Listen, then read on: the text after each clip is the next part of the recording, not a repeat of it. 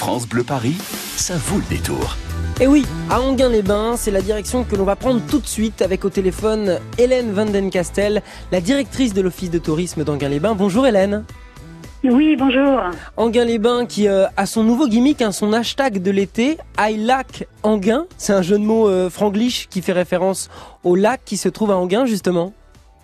Oui, tout à fait, parce que le lac, c'est vraiment l'identité euh, d'Anguin-les-Bains, une station thermale de l'île de France avec euh, en plein centre-ville un, lac de 45 hectares. Donc, euh, donc effectivement, dans ce hashtag lac Anguin, on ne pouvait pas omettre complètement ce joyeux naturel. Alors dites-nous pourquoi on a l'impression d'être en vacances quand on arrive à Anguin-les-Bains, qui est pas très très loin de Paris. On y vient en quoi Aller un, peu, un petit peu plus d'une demi-heure?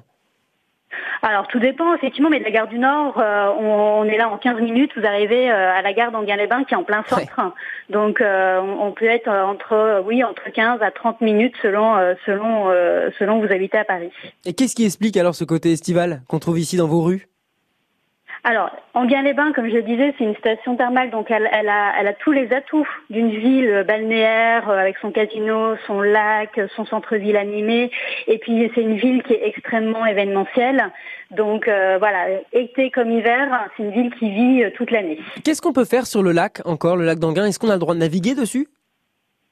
Alors en pédalo, oui, on peut faire des balades en pédalo, ça il n'y a pas de souci, en, haute saison, donc d'avril à, octobre selon la météo.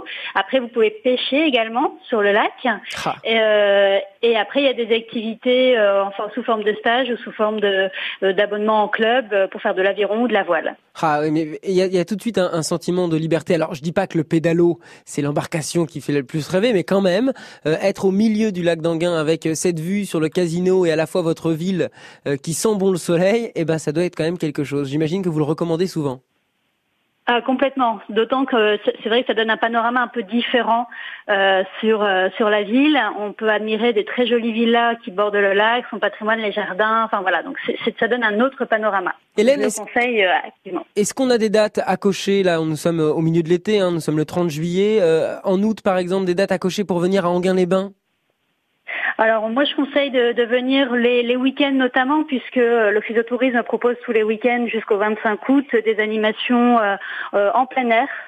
Donc moi j'invite vraiment à les, les, personnes à venir sur ces dates-là puisque on, on, retrouve des animations musicales. Donc c'est vraiment une programmation festive, conviviale, familiale puisqu'on a des animations également pour les enfants et les familles tous les week-ends. bref, il y en a vraiment pour tous les âges, tous les goûts et voilà, il y aura que l'embarras du choix les week-ends et également le, le 15 août. Eh ben ça, ça, fait plaisir. Le 15 août, c'est à noter aussi. Si vous êtes dans le coin, en les bains ça peut être la bonne idée. Hein, sortie 15 minutes depuis la gare du Nord. Hélène Vandencastel, vous étiez, euh, ben vous êtes hein, la directrice de l'Office de tourisme. Je vous souhaite une très très belle journée. Merci, vous également.